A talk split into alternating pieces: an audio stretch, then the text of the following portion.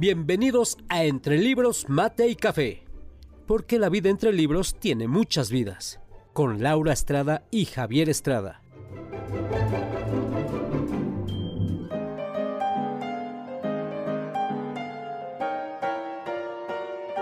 Entre Libros, Mate y Café advierte que las opiniones vertidas en este podcast son de ávidos lectores a quienes les encanta compartir lo que leen.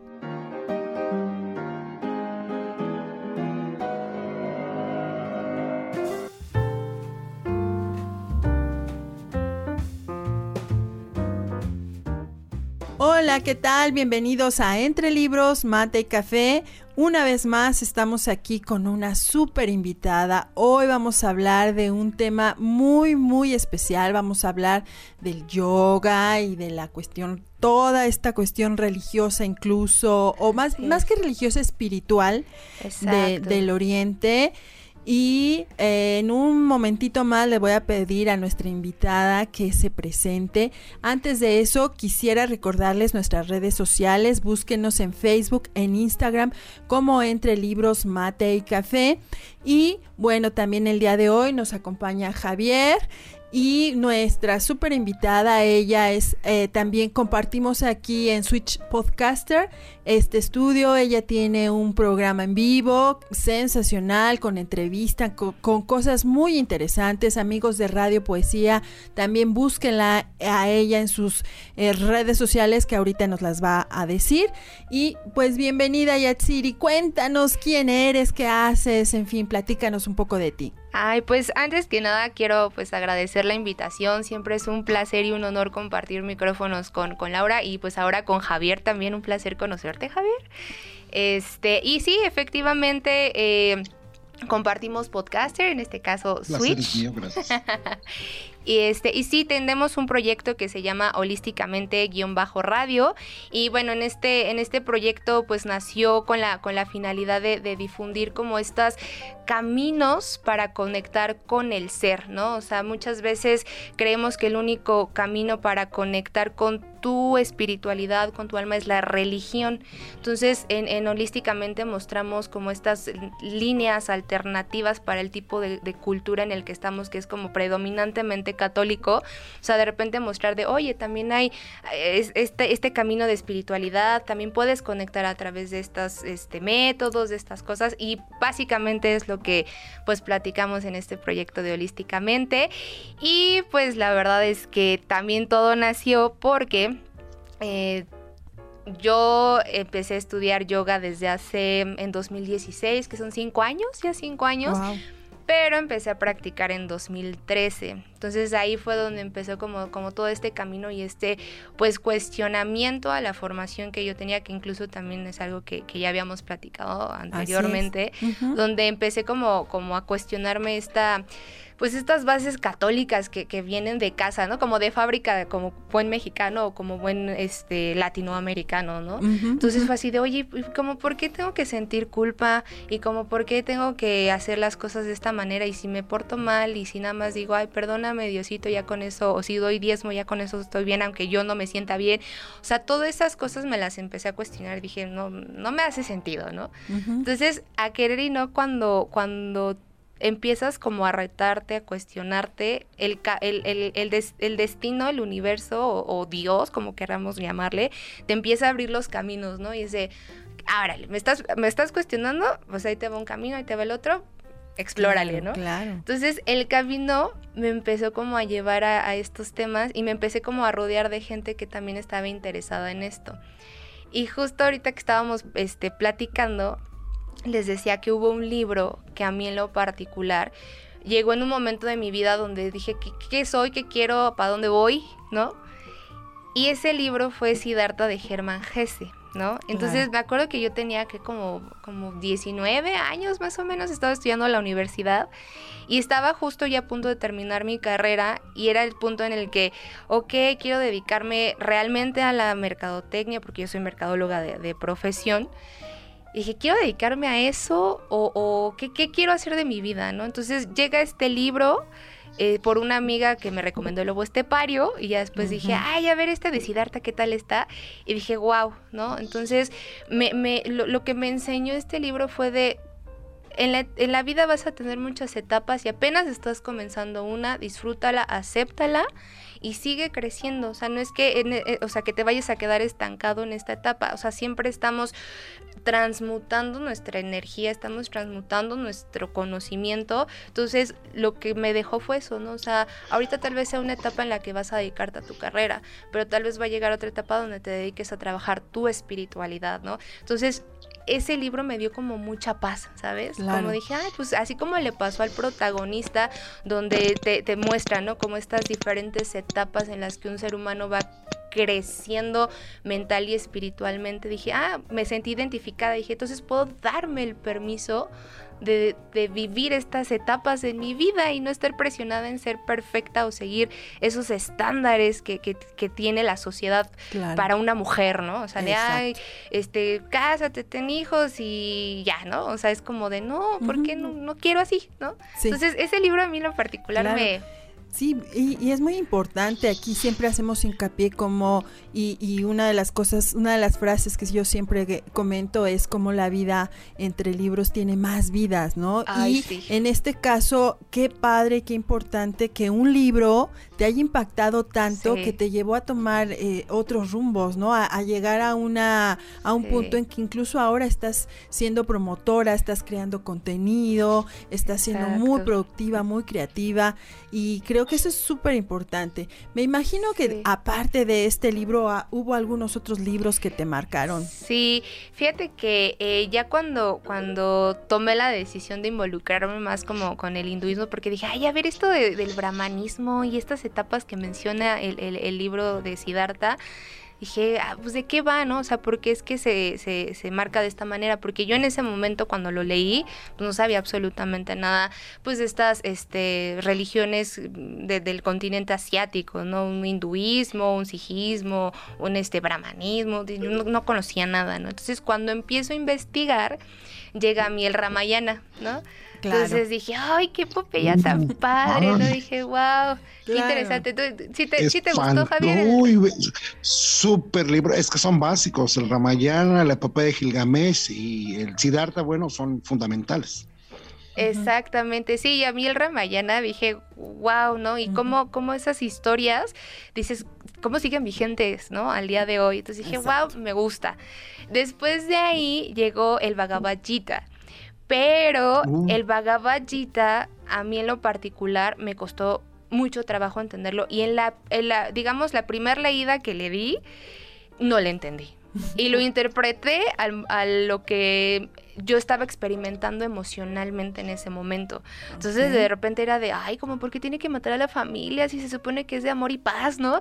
Entonces creo que este tipo de libros donde vienen como muchas este, metáforas, aforismos, mm. cosas así, sí necesitas como una guía de alguien que esté más experimentado, ¿no? O sea, en ese momento pues yo era así de, ay, a ver, voy a leerlo, ¿no? Entonces, aforismo tras aforismo era de, ay, no entiendo, no entiendo, y me confundí más, ¿no? Claro. Entonces, siento que pasa en este tipo de literatura como con la Biblia, ¿no? Que de repente si no tienes a alguien que te los te esté ayudando a, o te esté contextualizando. Exactamente, contextualizando lo, lo puedes tomar tal vez no de la manera en la que los sabios en su momento querían que lo tomaran. Claro, claro. Sí, las interpretaciones, los teólogos solemos decir que el texto fuera de contexto sirve para pretexto. Eh, ah, me, encanta. Entonces, bueno, sí es muy necesario en libros de este tipo y sobre todo si ya los estás tomando con la idea de un crecimiento personal, espiritual, de un sentido de vida y cosas por el estilo. Yo creo que sí, lo, ideal es siempre ir eh, tomados de la mano de alguien que te vaya ayudando a comprenderlo, a digerirlo, etcétera, sí, Sí, y, y, de, y de ahí, o sea, cuando y, leí el Bhagavad así en crudo, ¿no? Así, mm, no, no, no le entendí. Y ya después, este, del Bhagavad ya empecé como con la parte práctica, ¿no?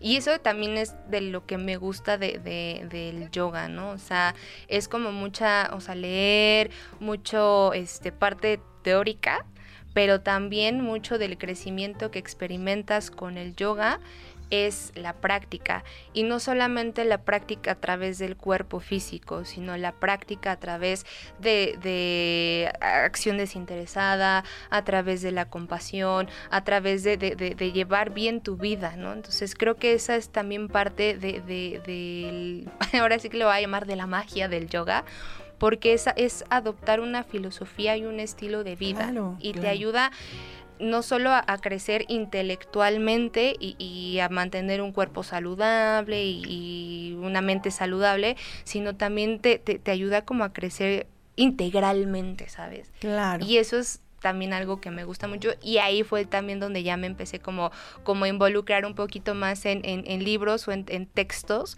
que, que, eran como ya más, mm, digamos, técnicos, técnicos ah, Para, para empezar como, como a aprender e, en paralelo, ¿no? O sea, la parte espiritual, mental, o sea, espiritual refiriéndome como, como a todo este tema de, del bhakti, que es la devoción, todo eso, la parte mental como, como el pratyahara, el dhyana, la meditación, la concentración, y pues la parte física, ¿no? Que es como la sana. Y ya de ahí viene otro libro que también es como, como básico e importante, y, de hecho, ahorita les decía, quiero como manejarlo de libros básicos para cualquier yogi.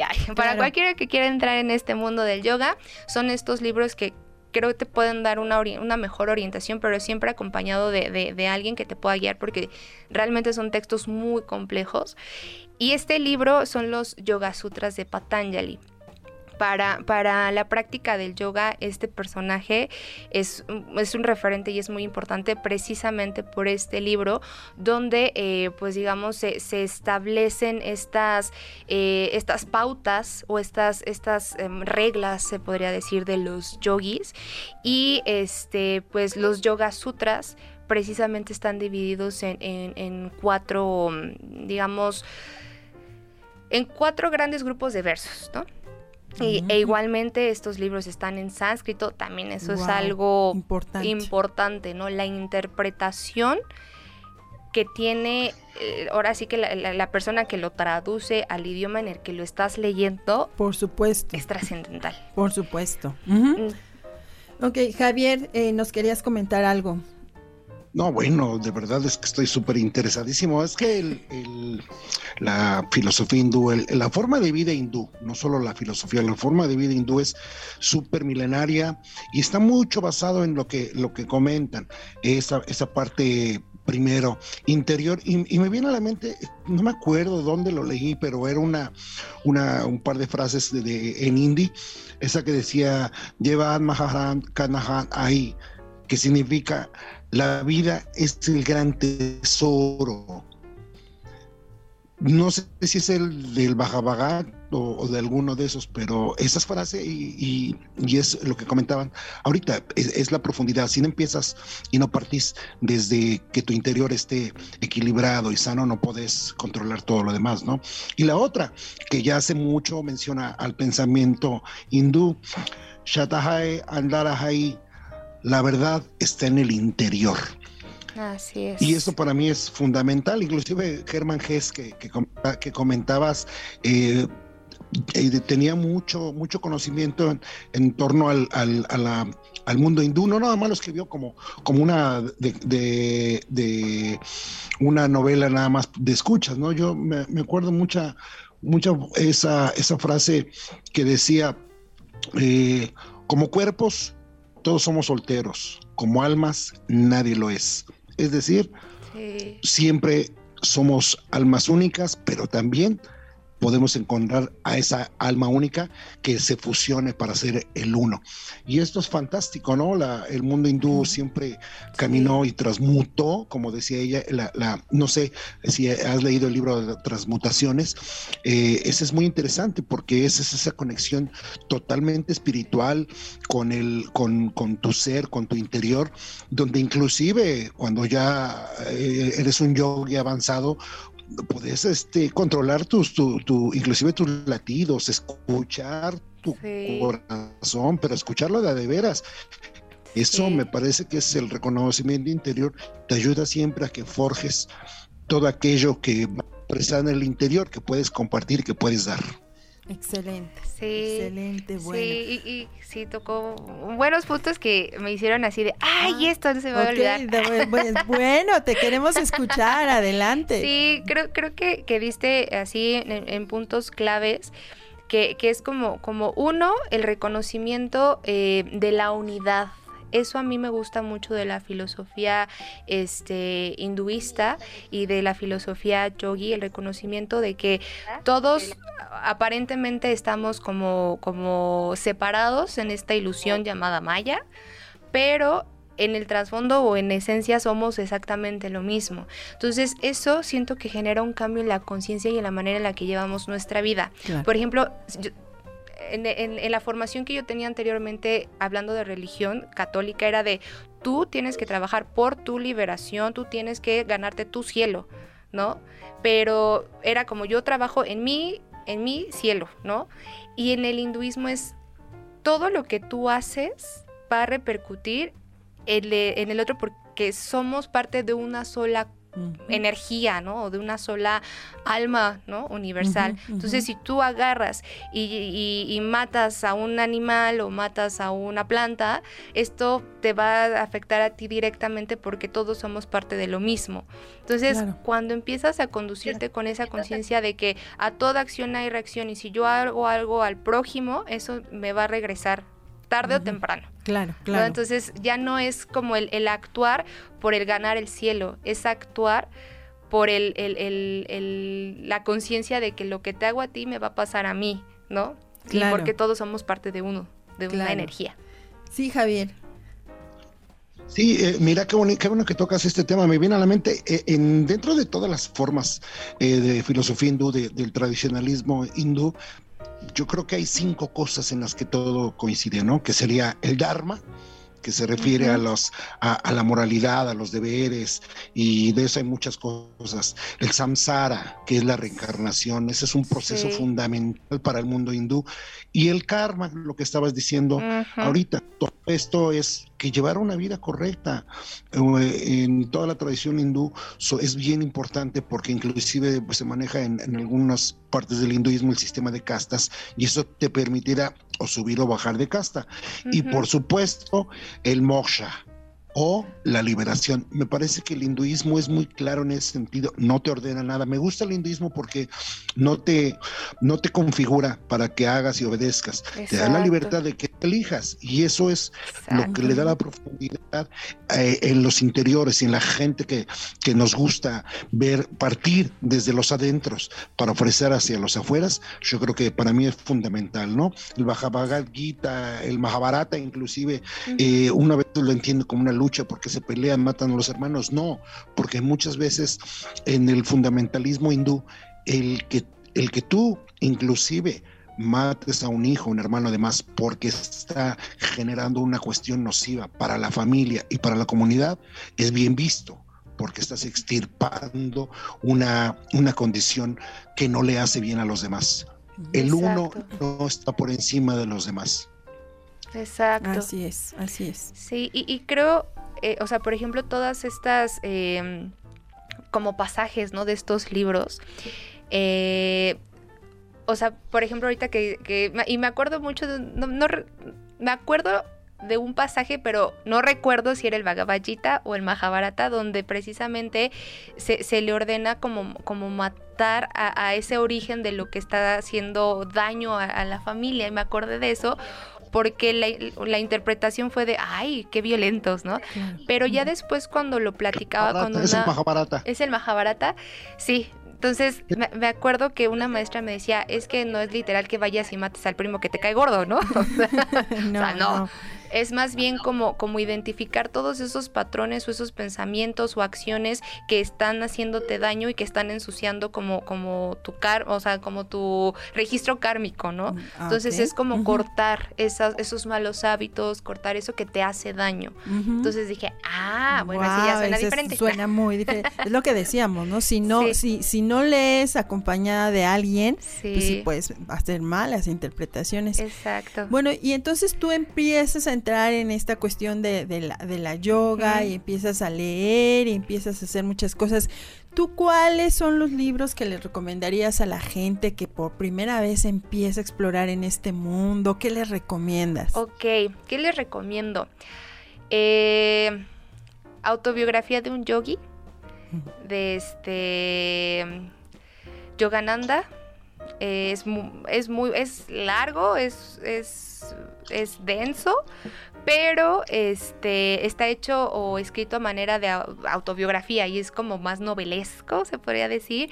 Y la verdad es que te ayuda mucho como, como a, identificar y a respetar como tus etapas y, tus y tu crecimiento como, como en el camino yogi, ¿no? O sea, si ya elegiste estar ahí, es normal que experimentes esto, es normal que experimentes bla, bla, bla, bla, ¿no? Entonces, para que te sientas como... Es una guía. Entonces, ese a mí en lo particular me, me gustó mucho y es autobiografía de un yogi.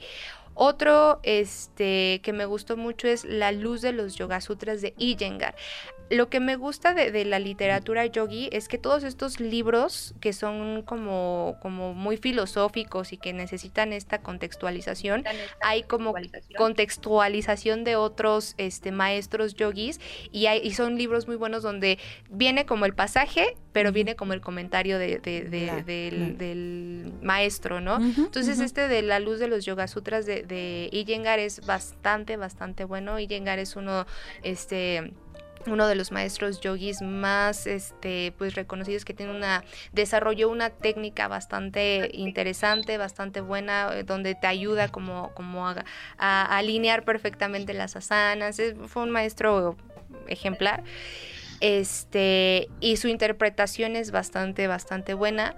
El, el Bhagavad Gita también es otro de los libros que vienen como con diferentes este, interpretaciones y hay una que este la, interpretación de Gandhi de hecho aquí la traigo. Wow sí. Este está muy muy bonita. es otra perspectiva.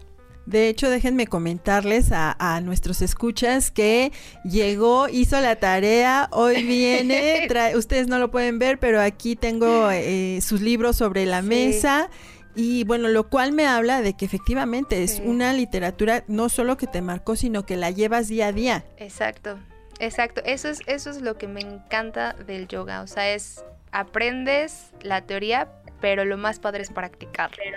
A ver, cuéntanos de lo que traes aquí. Sí, mira, por acá traigo esta interpretación de, del Bhagavad Gita de Gandhi y precisamente, o sea, el, título es Evangelio de la acción desinteresada. O sea, desde el título es como, wow. Entonces, eh, o sea, precisamente te ayuda mucho como a hacer como esa conciencia de todo lo que vayas a hacer. Este, hazlo no, no esperando un beneficio para ti, o sea, hazlo porque te nace, ¿no? Entonces, esa interpretación y, como ahora sí que, que la, visión que tenía Gandhi, la manera en la que lo interpreta es, es muy, muy, muy bonita. Traigo también por acá, ah, otro libro que también eh, cualquiera que quiera iniciar en el mundo del yoga es el, el, el Geranda Samhita. El Geranda Samhita es un libro que eh, yo lo llamo como el instructivo de los yogis. Oh, muy bien. Porque literal viene como con instrucciones y, se llama como la colección de Geranda. Eh, Geranda era un, un maestro donde precisamente puso como todos estos pasos que le compartió a unos de sus discípulos que es llamado Chanda Kapali y este, vienen como estos eh, siete pasos que te ayudan a ser un buen yogi, ¿no? Y, y, cuando de verdad lo empiezas a hacer de manera disciplinada, comienzas a sentir como esos cambios en tu vida, ¿no? O sea, es desde, desde hacer conciencia de la purificación del cuerpo, o sea, ahí viene cómo purificar tu cuerpo, o sea, estas técnicas de limpieza nasal, este, limpieza estomacal, y vienen técnicas de repente que dices, ay, ¿cómo me voy a sacar las tripas y las voy a lavar en el río, ¿no? dices, ay, caray, ¿no? Sí, o suena un poco eh, radical. Muy radical, pero hay cosas que dices, bueno, eso sí lo puedo hacer día a día de limpiarme con el net y la nariz o limpiarme la lengua con, con el este raspador de lengua, o sea, cosas que te ayudan a generar buenos hábitos de limpieza que muchas veces en este mundo occidental desconocemos, ¿no? Y que de repente dices, ay, ¿por qué traigo tan tapada la nariz? Pues ahí tenemos acumulado toda la suciedad, ¿no? Entonces, de repente llegar a este tipo de libros donde este conocimiento milenario lo llevas a tu vida este, citadina diaria y te cambia la vida. Pequeñas cosas de verdad te cambian la vida, o sea, desde la, o sea, obviamente repercuten en tu salud, pero, pero para bien, ¿no? Y de repente, o sea, no sabía que limpiarme la nariz correctamente me iba a ayudar a respirar mejor y me curé de la sinusitis, ¿no? O sea, esos cambios. O sea, es hacer conciencia de, la limpieza de tu cuerpo, hacer limpieza este, mental también. Hay algunas este, técnicas que, te dan como para este, limpiar los ojos a través de un, del mirar una vela, ¿no? El tratraca que le llaman. Este, también, por ejemplo, eh, eh, viene otro paso que son como las asanas, viene una colección de posturas, este, 32 posturas que se supone que son como las que si tú haces y dominas, puedes cambiar tu, puedes cambiar tu cuerpo por completo, ¿no? Este también viene como toda esta eh, eh, instrucciones para eh, el trabajo, la expresión a través de las manos, el trabajo de la energía a través de las manos, que son todos estos mudras, candados que tú puedes hacer para sellar tu energía. Este también viene cómo, cómo hacer el, trabajo del pratyahara, que es como esta, digamos, forma en la que tú puedes calmar tu mente de fluctuaciones oh, de ideas, o sea, viene como hacerlo, entonces también también está interesante. Este ejercicios de pranayama, que el pranayama es toda esta em, conciencia y control de la respiración y conciencia haciendo como, como referencia a que todo lo que nos rodea no nada más es aire, ¿no? O lo oxígeno también es energía, que es el prana, y llama, que es como el control, ¿no? Entonces estas técnicas de respiración también te ayudan a canalizar tu energía, tanto la que entra como la que sale, y obviamente pues a nivel respiratorio pues tienes una mejoría impresionante. impresionante claro. Impresionante. También este viene como eh, hacer práctica de, de, Diana, que Diana es más bien como esta... Eh, control de, la, percepción, que está más como enfocado a la meditación, a la manera en la que interpreto los mensajes que vienen hacia, mí y cómo los, los pues interpreto para mi beneficio y para mi crecimiento. Y por último, este viene el tema del, del samadhi. El samadhi es como, como pues precisamente esta liberación que buscan los yogis, pero que es un poco controversial porque esa liberación viene acompañado de, la independencia y del aislamiento de todas las personas, ¿no? Entonces mm. son como todos estos sabios que vemos en, la India y con que son gente que ya está experimentando su samadhi, ¿no? Pero es como controversial porque es, pues, ¿por qué te aíslas cuando te sientes en esa Claro, claro, sí, sí. Iluminación, ¿no? Entonces. Sí, claro, en lugar de compartirlo a la mejor. Exactamente. Entonces hay decisión de cada quien. Ok, sí, Javier. No, súper interesante y, yo creo que la práctica del yoga es, mucho, muy interesante, tanto mental y física. Hay un escritor eh, que a mí me gusta mucho, eh, Jiddu Krishnamurti este escritor es un escritor, fíjate, me, gusta mucho porque además él, él, es un escritor que viene de una línea brahmánica. Él, su familia viene de esa, de esa casta, digamos, es decir, muy sacerdotal. Y ahorita que recomiendo estos libros, hay un libro que a mí me gusta mucho, el libro de la vida, las meditaciones diarias, que trae 300 meditaciones para los 300, 365 meditaciones para 365 días del año. Es un libro muy, muy interesante, yo lo recomiendo mucho porque abarca todas estas cuestiones del pensamiento, el deseo, creencias, el apego, la inteligencia, sentimientos, la referencia de, la libertad, la transformación interior, la, la cómo vivir con plenitud. Me parece que el, este autor en especial y, me gusta mucho porque él, eh, a pesar de haber nacido en India, la mayor parte de su, de su literatura la crea en los Estados Unidos, esta fusión de, de la tradición ancestral hindú con el mundo nuevo y más nuevo que los Estados Unidos no puede haber, entonces, me parece que es muy, muy contemporánea, muy actual, sin olvidarse de los fundamentos de, la filosofía y, y de la forma de vida hindú. Yo creo que todo esto, junto con lo que decís de, la cuestión del yoga, eh, el yoga físico, me parece que es un complemento perfecto. Me, yo creo que más allá de, del día a día, de las avenencias y desavenencias de, de lo que nos pasa en el día, debemos de tomarnos unos minutos para explorar en nuestro interior, para sanar, que finalmente ese es el fundamento del hinduismo. Si tú sanas, vuestro cuerpo vuelve al equilibrio, porque para el, para el hinduismo las enfermedades no se conceptualizan, simplemente estás en desequilibrio. Exacto. Exacto. Fíjate que en ese sentido, por azares de, de la vida, eh, últimamente he estado un poquito más relacionada con todos los temas holísticos y este tipo de espiritualidad. ¿Te lleva los caminos? Y fíjate que algo que me que he encontrado platicando con un rama peruano que estuvo aquí reciente, no hace mucho en México, encontramos, dialogando, encontramos muchos puntos en común. Y ¿A qué va este comentario? Que lo importante que es que haya alguien que te guíe o que te metas más a estudiar, porque hay muchas cosas que se han manejado mal, por ejemplo, del texto bíblico, y que al final de cuentas yo ahora me doy cuenta que hay muchas cosas en común, que hay muchas cosas que se han malinterpretado supongo que también en, en, esta cuestión del yoga y del hinduismo se han mal interpretado en Occidente y en Occidente mismo se ha interpretado mal el texto el texto bíblico pero creo que estos caminos de la espiritualidad sea cual sea el que tú elijas para llegar me parece pues muy importante. Primero que haya sí ese respeto y es lo importante. Cuando se menciona la palabra ecumenismo, por ejemplo, mucha gente se asusta. Ay, ¿qué es eso? Bueno, el ecumenismo es buscar ese diálogo en los puntos que se tienen en común entre las diferentes tradiciones espirituales. Entonces, por ejemplo, yo soy muy partidaria del ecumenismo. Por eso estoy abierta también a, saber, escuchar, aprender de, de, estos temas también, ¿no?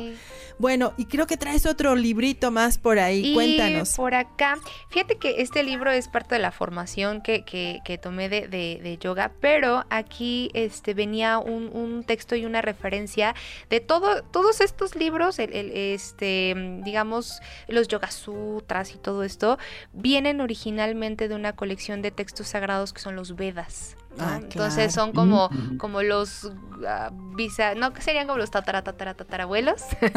Entonces, este, sí, nada más era como, como esa, esa referencia. Y, y, a mí me, cuando leí el, el origen de, de, de, los Vedas y cómo están este, divididos, a mí me, me llamó mucho la atención la, la, manera en la que fueron concebidos estos libros, ¿no? O sea, a través de, de todas estas eh, colecciones de, de, experiencias, em, digamos, como sagradas de, los sabios o de los rishis en, en India, donde todo este, este conocimiento que venía de, pues de de Dios, de, toda esta energía superior, cómo, cómo fue sintetizada en manera de, versos, ¿no? Entonces por eso también son, son textos que están hechos en sánscrito, ¿no? Entonces por eso muchas, hay muchos expertos que dicen que el sánscrito es el, idioma perfecto, ¿no? Porque viene como todo, porque es la, el idioma que hablaban según los dioses. Entonces a mí me llamó mucho la atención cómo, cómo se sintetizó toda esta sabiduría de, de los rishis en estos textos, ¿no? Y de ahí pues se desprende todo esta, todo esto que conocemos hoy en día como, como yoga, ¿no? Claro, claro. Sí. Ok, no, bueno, pues muy interesante. Sí, Javier. No, híjoles, no me, me hiciste que me acordara precisamente esto de, de, los Vedas, que son cuatro, los, el Rig Veda, el Veda, el Yog Veda y el Atharva Veda, que es, fíjate, curiosamente es eh, enunciar eh, todas estas cosas, el conocimiento real, el conocimiento del canto, el conocimiento del ritual del sacrificio y de las reencarnaciones. Esta es una maravilla. No me acuerdo bien si en, dentro de las colecciones de, de los hindúes clásicos sacerdotales que eran los, los Sruti, y, y, los, ay, bueno, ya mi memoria no está buena, pero bueno, esto es fundamental, esto es lo que le da la configuración para mí, para mí, a todos estos grandes tanto escritores del pensamiento eh, hindú como, como de las bases del yogi. Yo creo que yo aquí, eh, eh, tomando mucho esto, veo una muy, muy grande influencia en, en Gandhi. Y, precisamente en el que comentaba Krishnamurti, yo creo que parten de esto porque precisamente se hacían encantos en el conocimiento para enarbolar las epopeyas, el heroísmo, la la familia, la configuración social. Eso es el, fundamento del hinduismo. En el hinduismo, afortunadamente, hay muy poco egoísmo. La gente es tan, tan interior que inclusive nosotros lo vemos, no vemos hindúes, o por lo menos no tanto, eh, en Rolls Royce, en cosas. No, no, el, hindú es, eh, vive con lo necesario vive con lo que necesita. Y me parece que esto es, digo, a veces en Occidente lo vemos diferente, pero es una forma de vida y eso tiene que ser respetable porque además es muy, muy ancestral. Así es. Así es. Sí, entonces, pues a mí un, mensaje que, que, me gustaría que, que, se llevaran los, los podescuchas, eh, podescuchas ah. este, sería, o sea, que, que el yoga no nos quedemos con, con, la idea de qué es lo que vemos en redes sociales o en Instagram o estas expresiones del cuerpo. Digamos, la expresión del cuerpo es, era una demostración de lo que es capaz de hacer un ser humano. Entonces, por eso de repente vemos a las personas con los pies en la cabeza y cosas así que dices, wow. Entonces, sí, como a veces te veo yo a ti. Entonces, eh, todo eso es la puntita del iceberg, ¿no? Entonces, lo que hay detrás y lo que hay debajo es una forma de vida donde te haces más consciente de la forma en la que te diriges con amor a los demás, de la forma en la que te diriges sin violencia, o sea, hacer conciencia de, todas esas cosas es lo que hay detrás, ¿no? Entonces, originalmente la práctica del yoga era este, un, yoga a través de, cantos de meditación, de, de devoción, ¿no? Entonces, todo lo que vemos sintetizado en un, un Geranda Samita o lo que vemos sintetizado en todas estas este, técnicas como un Ashtanga Yoga, un Vinyasa Yoga, eso es muy moderno y es solamente la punta del iceberg. Originalmente todo esto estaba hecho para conectar y, y tener estos estados elevados de conciencia, ¿no? Claro, bueno, a mí me parece muy, muy interesante lo que nos estás comentando. Creo que estamos hablando de una filosofía de vida eh, que en lo que está inmiscuido el ser integral, desde todos sus temas físicos, espirituales, mentales, porque creo que eso es lo importante. Yo eh, para mí, por ejemplo, la literatura efectivamente ha sido un vehículo para un crecimiento, una ampliación de mi criterio, de mi visión de la vida. Y bueno, ya cuando es algo muy específico, cuando se trata en, por ejemplo, ahorita como en este tema, todavía lo que te trae de, beneficios a tu vida es mucho mayor. Entonces creo que eso es una cosa muy interesante que puede partir de, fíjate, estamos hablando de que todo partió de un día que encontraste un libro que se llamaba Siddhartha, Herman Hayes, y hoy te ha llevado a un estilo de vida completamente diferente. Pero como lo decía en un principio, estás generando incluso contenido, estás ayudando a que la gente empiece a hacer algunas cosas. Cambios en su vida. ¿Cómo lo ves, Javier? No, excelente. Mira, y curiosamente Hermann Hesse, que es un escritor alemán, sí. normalmente siempre tenemos un, una idea de que Occidente y Oriente están no tienen ninguna relación, ¿no? Lo espiritual contra lo material o, lo ascético. Pero vemos cómo esta integración de, de, las mentes siempre camina, ¿no? Y, y yo recomendaría no sé eh, si, sea válido que, bueno, yo sí, cuando a mí me enseñaron a hacer yoga y meditación, siempre nos acompañaban de Ravi Shankar el maestro de la cítara, de la gran música hindú. Yo recomiendo a Ravi Shankar, es un músico excepcional, excepcional. Y, esto me llevó mucho, fue cuando conocí la literatura de Krishnamurti, aquel excelente, excelente libro, La libertad primera y última, léanlo, es muy recomendable, yo creo que es de las obras más importantes de Krishnamurti. Así es. Bueno, y además, déjame decirte que no me sirvió de mucho el yoga, porque lo único que sí me sigue quedando es el cuerpo del oso yogi, pero bueno. bueno, más bien que no te disciplinas, no tomaste la decisión. Exacto. Bueno, pues estamos llegando al final de este podcast, de este episodio, y te agradezco infinitamente, de verdad que eres una chica que yo, eh, para las personas que nos escuchan, ah. es hermosa en todos los sentidos, estar cerca de ella te transmite muchísimas cosas y tenemos el placer de estar juntas aquí generando contenidos en, en, este lugar. Y bueno, pues te agradezco. Es mucho, es todo un mundo. Yo creo que vamos a tener que, tener subsecuentes episodios. Parte 2, 3, 4, en fin, las que sean necesarias, porque creo que esto es muy interesante, es muy importante. Y para mí que todo se haya generado a partir de un libro y que haya tanta literatura que podemos, eh, a la que podemos acceder, eso es muy importante, porque a veces eh, no siempre se tiene el acceso a cierta literatura y creo que además el desconocimiento. Entonces la intención es que ustedes conozcan, queridos escuchas, conozcan, sepan a qué libros buscar, a dónde dirigirse para poder eh, completar este conocimiento. Gracias Javier y bueno, te agradezco mucho. Al contrario, muchas gracias a ustedes por, por recibirme en, en, este bello hogar. Este, y pues ahora sí que dense la oportunidad, acuérdense que nunca es tarde para dar ese, ese primer paso y, es, y pues muchas gracias. me siento bien contenta de estar aquí. Bueno, pues a todos les recuerdo. Mucho más. Mucho más, esperemos que, hagamos más cosas, oye, es que fíjate que a los, a los escuchas les va a encantar ya a lo mejor tomar un par de libros muy profundos y yo creo que estarán muy, muy agradecidos, y así como nosotros, ¿no? yo creo que los libros que hemos mencionado, léanlos, léanlos dos, tres veces. mi recomendación siempre con los clásicos. En la segunda o tercera verán que encuentran cosas que ya podemos entender. y muchísimas gracias, el tema ha sido fantástico y da para mucho más. Así es. Bueno, les recuerdo que nos busquen en redes sociales, entre libros, mate y café, Instagram, Facebook y a mí me encuentran como yatcitymontenegro.yogagirl, tanto en Instagram como Facebook. Y el proyecto que tenemos este, en vivo todos los miércoles 8 de la noche, hora Ciudad de México, es arroba holísticamente, guion bajo radio, Instagram y Facebook también. Excelente. Bueno, pues les recordamos que la vida entre libros tiene más vidas.